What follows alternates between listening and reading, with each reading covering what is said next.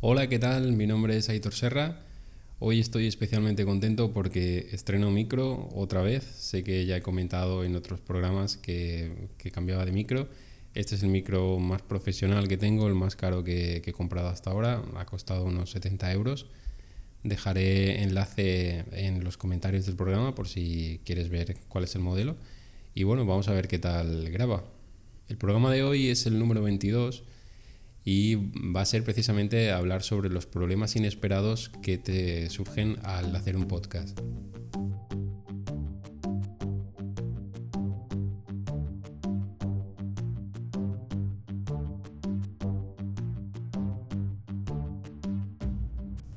Hace dos días que mi mujer me pidió que si le podía dejar algunos auriculares porque quería empezar a escuchar eso de los podcasts, que, había ya escuchado hablar del podcast en varias ocasiones, me ve a mí que escucho podcast desde hace muchos años y quería probar a ver si había de yoga, que es lo que a ella le interesa.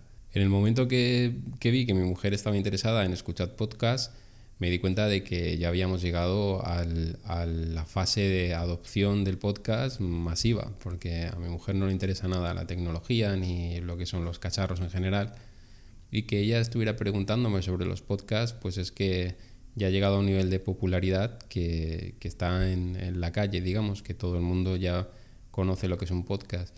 Supongo que muy en parte por, por todos los podcasts que están emitiendo las propias cadenas de radio. El otro día, por ejemplo, escuchando un podcast de un programa de radio, salía una, una de las presentadoras que decía, ya te puedes bajar este programa en podcast y como que le costaba incluso decirlo. Pero bueno, el caso es que eh, lo, están, lo están promocionando, ya es algo habitual, ya es algo normal, ya no es una novedad. Entonces, precisamente para toda esa gente que esté pensando en empezar a grabar su propio podcast, quería comentar los problemas que yo me han ido surgiendo y cómo los he ido solucionando por si esto puede servirte. Sigo siendo novato, este es el programa 22, pero ya has visto que la calidad hasta ahora ha sido muy mediocre, eh, hay sonido de todos los estilos, he grabado con, con muchos micros y diferentes eh, ediciones y, formas porque estoy, estoy probando, estoy practicando. Y, bueno, de todos modos, si te puedo ayudar en algo comentando mi experiencia, pues bueno, vamos adelante. El problema número uno es eh, los drivers y los problemas del ordenador porque el sonido es algo que yo personalmente no le estaba dando mucha importancia. Yo escucho música de vez en cuando, escucho los vídeos o, cuando grabo un vídeo para un tutorial de YouTube, pues miro que tenga sonido, pero la verdad es que hasta ahora no, me haya fijado mucho. A raíz de grabar los podcasts empecé a, detectar que cuando estaba grabando había veces que había como pequeños chasquidos al final de, de las frases y sobre todo con las y con las letras así más, eh, más explosivas. Espero haber solucionado este problema hoy en esta grabación. Eh, hasta que no la escuche no, no voy a saber si ha funcionado. He hecho pruebas, pero las pruebas no es lo mismo que luego cuando te pones a hablar durante un rato largo. En mi caso, lo que he hecho para intentar solucionar estos chasquidos que habían al final, aparte de comprar un, micro mejor con una esponjita que se supone que aísla del, de los soplidos que puedas hacer, pues se ha actualizado todo el sistema operativo, todos los drivers eh, de la tarjeta de sonido, de la placa base, de todo, absolutamente todo el sistema operativo lo tengo actualizado todo a la última versión con los problemas que eso da, porque a veces cuando actualizas algo, pues eh, si es una versión muy nueva deja de funcionar con, otro algo. Y, bueno, ha sido una tarea de días porque actualizarlo todo y buscar cada fabricante qué driver tiene, pues es un poco eso, hay que dedicarle horas. Así que si te pones a grabar y, tienes unos soniditos por ahí misteriosos y no, la calidad no termina de ser muy buena, a pesar de que has probado varios micros, pues eh, una, una de las cosas que puedes mirar es el tema de drivers, tenerlo todo actualizadísimo. El segundo problema, pero este no era muy inesperado, era el tema de los micrófonos. Yo tenía un micrófono de solapa, que era con el que empecé a grabar. Luego tenía uno de estos de diadema, que es el que utilizo a la vez para cuando hablo por teléfono, para tener las manos libres. Todo con cables, no utilizo Bluetooth ni, Bluetooth, ni, ni nada inalámbrico para intentar tener mejor calidad y también para no tener que estar pendiente de, recargar baterías y demás. Y ahora pues estoy con un micrófono eh, que está apoyado en un pie en la mesa, apuntado hacia mí. Me parece que queda un poco bajo, pero, pero me estoy escuchando bastante bien. Por primera vez me escucho cuando me, me, grabo eh, porque este micro tiene una entrada de auricular por detrás y además el volumen es un poco raro escucharse a uno mismo. Es como si tuviera la voz más fuerte de lo normal, aunque le puedo bajar el volumen y tal, pero bueno, es, es una sensación un poco rara. Sirve para poder escuchar si he hecho un soplido, si he hecho algo que no, que no tenía que haber hecho y también por eso estoy hoy hablando un poquito más contenido de lo normal. También comentar que uno de los micrófonos que, he comprado y he estado probando es de estos que se enganchan en la mesa y que tienen como un brazo articulado. Y aunque me parecía más cómodo en un principio, pues luego era un trasto que se quedaba enganchado en la mesa, que me ocupaba espacio, y aunque tengo una mesa enorme que me sobra sitio, aún así me parecía que, que era demasiado trasto para tenerlo ahí viéndolo todos los días. Ahora mismo el micro es solo un, un pie de micro que de hecho voy a dejar siempre montado ahí para intentar también tenerlo más accesible y poder grabar más, más, más a menudo. El tercer punto inesperado a la hora de grabar podcast ha sido la, la, habitación o la ubicación donde lo grabo. Yo soy bastante minimalista, no me gusta tener nada excesivo, tengo, tengo lo mínimo siempre que puedo, prefiero tener una cosa buena que 20 malas y por eso mismo no tengo nada de decoración ni nada que me distraiga en la habitación. Es, todas las paredes son blancas, el suelo es de color madera, muy, muy sencillo todo. No cuelgo nada. Mira, justo acabo de detectar un sonido que ha hecho la estufa porque no tenía conectado el aire acondicionado para que no hiciera ruido. Y te voy a volver a poner aquí el, el clac que ha hecho la estufa y que gracias a tener el micro conectado a los auriculares he podido escuchar y luego si quisiera lo podría quitar, pero en este caso pues lo voy a dejar porque como el, el programa va todo de podcast, pues también para que lo escuches. Este era el sonido que he escuchado. Así que lo que voy a hacer es apagar la estufa y seguir grabando. Como ves, esto lo estoy contando tal cual me está pasando y para que veas que, que hay que ir eh, mejorando y haciendo pequeños ajustes hasta conseguir sacar un podcast mínimo decente. El punto que estaba hablando ahora era el tema de la habitación. Resulta que no tengo nada colgado, no tengo ninguna estantería. Tengo, bueno, tengo una estantería al fondo de, de guardar mochilas, cámaras y demás, pero no tengo nada detrás de mí, ni delante, ni en los laterales. Es completamente diáfono. Hace tiempo que colgué unos cuadros y que puse algo de decoración, pero luego incluso me, molestaba verlo todos los días y al final lo quité todo para cuando entro aquí no distraerme y centrarme en, el trabajo. Eso pensaba que iba a ser una ventaja a la hora de grabar porque, bueno, si está todo despejado, pues oye, menos, menos lío, ¿no? Y se podrá grabar mejor. Pero justamente eh, después de haber grabado varios podcasts, me he dado cuenta que eso es contraproducente y luego buscando información por internet, sobre todo en YouTube y en otros podcasts, me he encontrado con que resulta que no, que el sonido funciona diferente y que el sonido necesita picos que, que lo rompan para que no rebote.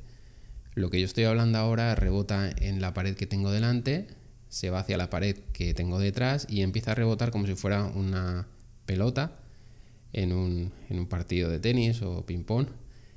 Y entonces eso es lo que produce el eco. Además los cristales se ve que también son muy malos para, para rebotar el sonido y por eso eh, tengo aquí una cortina que la tengo pasada para evitar en la medida de lo posible que ese rebote. El eco se puede arreglar en edición, igual que se puede añadir, pero es meterse más trabajo del necesario. Si se puede, digamos, romper los rebotes de sonido, pues te ahorras luego mucho trabajo.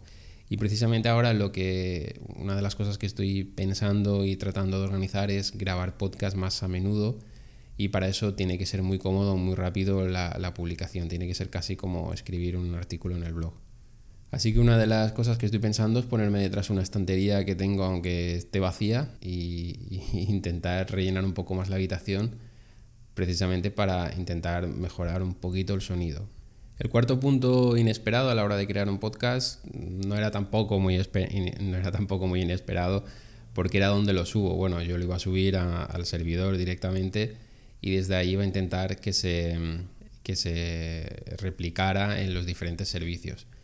Pero no ha sido tan fácil como me esperaba porque cada servicio pone sus requisitos Y precisamente iTunes, que es uno de los servicios que se supone que dan más reproducciones y donde hay más gente escuchando, pues menudo, menudo sistema tiene de publicación de podcast. Sigue estando en beta como siempre. Yo este sistema siempre lo he visto en beta, no sé.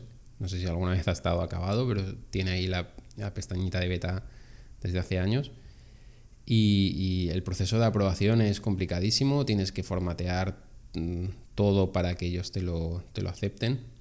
Aún así, publicar un podcast tiene la ventaja de que los ficheros de sonido son muy pequeñitos, ocupan de 5 a 20 megas, entonces en cualquier plan de hosting lo puedes alojar y puedes empezar a crear un podcast sin problemas. No es como cuando hablamos de vídeo, que enseguida pues un fichero ya se va mínimo 2 o 3 gigas y es fácil que te, que te llenes el espacio.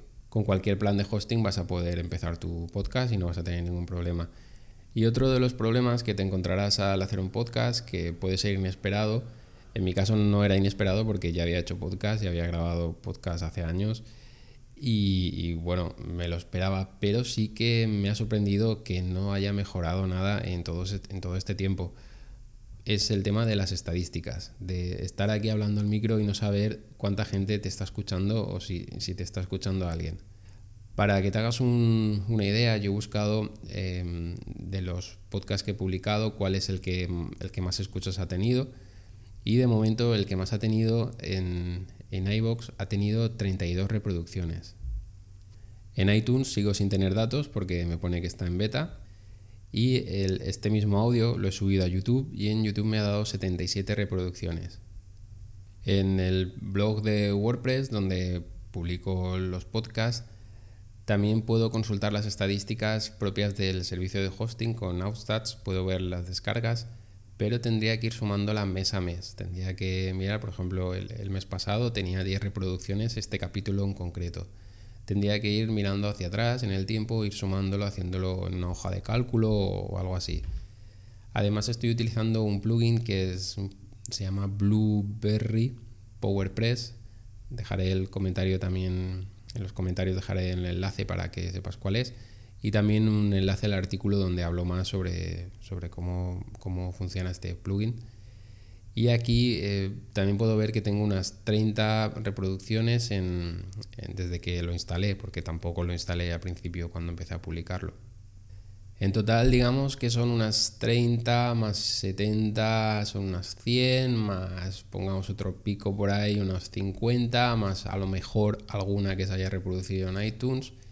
Y luego en SoundCloud también había unas 10. Vamos a poner que el capítulo más escuchado han sido unas casi 200 escuchas. Pero aquí está el otro tema. El podcast todavía no ha evolucionado y yo no sé si esas 200 son escuchas. O sea, sé seguro que son descargas, pero no sé que sean escuchas. No sé si la persona que se lo ha bajado luego lo ha escuchado, o luego lo ha borrado, o luego lo ha escuchado varias veces, o lo ha escuchado una vez pero se lo ha enviado un amigo por un WhatsApp y el amigo lo ha escuchado no tenemos ese seguimiento. Eso es una de las cosas buenas del podcast, de la libertad y la independencia de plataformas que de momento tenemos, pero es también una debilidad y es algo que, si empiezas, pues que te puede sorprender decir, bueno, ¿cuánta gente me está escuchando? Y la verdad es que no tienes forma real de saberlo al 100%. Ya hay tecnología, ya en Estados Unidos están aplicando una forma de medición, sobre todo para luego estos podcasts que tienen audiencias millonarias, pues poder em, entrar dentro de la selección de medios de los anunciantes. Para decir, pues a mí me escuchan tantos millones de personas, pues entonces cobro a tanto cada mil escuchas o cada mil descargas o lo que sea. Y en el punto número 6 voy a poner mm, muchos otros problemas que no son nada concreto, pero que te va a ir sorprendiendo cuando vayas haciendo un podcast, como por ejemplo el tema de la respiración yo eh, grabo este podcast y muchas veces me quedo sin aire y tengo que parar de grabar y coger aire y luego seguir grabando. Para intentar solucionar esto, pues intento sentarme bien, intento coger aire, intento tomármelo con calma, cada vez hablo un poquito más despacio. En los primeros podcasts quería como hablar muy rápido en plan locutor y ahora pues eh, intento hablar más como hablo yo naturalmente. Y eh, quería aquí recomendar un, podcast que, he empezado a escuchar que se llama Cuaderno de Podcasting, donde habla precisamente de todo lo que es relacionado con el podcast. Y ahí hay un, programa que, que habla sobre la respiración, la vocalización, cómo hay que preparar la voz. Ahí entrevistan a profesionales del doblaje y claro, ahí te dan unos conceptos y unas cosas que para la gente que empezamos pues es, muy complicado.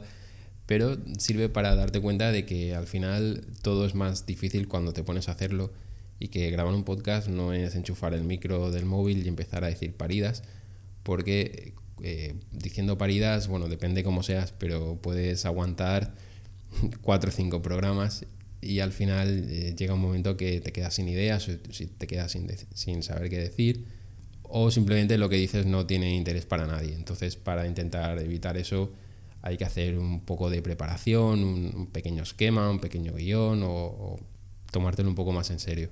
Y precisamente porque te vas a encontrar problemas inesperados y vas a poder aprender nuevas técnicas y nuevas habilidades, te animo a que empieces a grabar tu podcast es verdad que para empezar se necesita muy poco, pero para mejorar eh, hay que dedicarle más tiempo e invertir un poco de dinero. También es mucho más barato que, por ejemplo, la fotografía o, si te grabas en vídeo, porque aquí pues un micro bueno como el que creo que tengo son unos 70 euros y hay, bueno, hay de 40 euros, hay de muchos precios, hay de miles de euros también, pero digamos que empezar es bastante fácil. Y hasta aquí el tema de hoy. Mm, antes de terminar el podcast quería comentar algunas novedades y algunos cambios que estoy haciendo. El principal es que voy a volver al nombre inicial de mi primer podcast que empecé hace muchos años, que se llamaba La voz del hosting. Me parece que es más interesante y que es más gracioso. Y Honesting Podcast me parece un poco forzado meter dos palabras ahí que, están en inglés y, y sobre todo pensando en los reproductores tipo Alexa. Eh, alguien que esté en su casa y que le diga, Alexa, ponme el podcast de Honesting Podcast. Es como un poco trabalenguas. Me parece más fácil que diga, Alexa, ponme la voz del hosting o Alexa, reproduce la voz del hosting.